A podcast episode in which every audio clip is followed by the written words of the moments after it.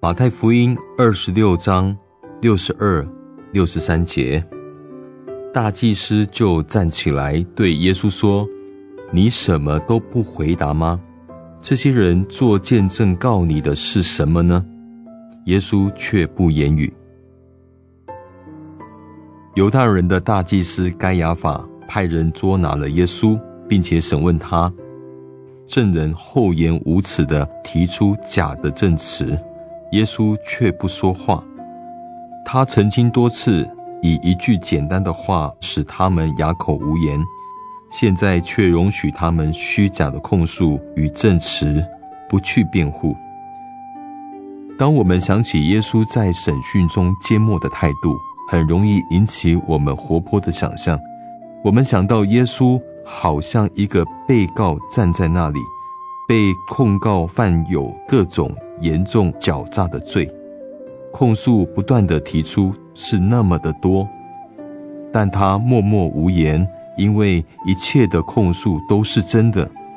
正确地说，这一切并非他本身的罪，然而这一切都与他有关，因为他乃是代表着。普世的罪人站在那里，任由他们将丑恶的罪曝露出来，任由他们的定罪宣判死刑，宣判是公正的，他默默地接受定罪。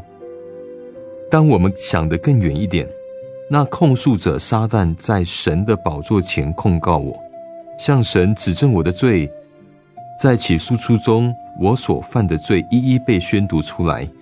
我这可怜的罪人应该受到最严峻的审判。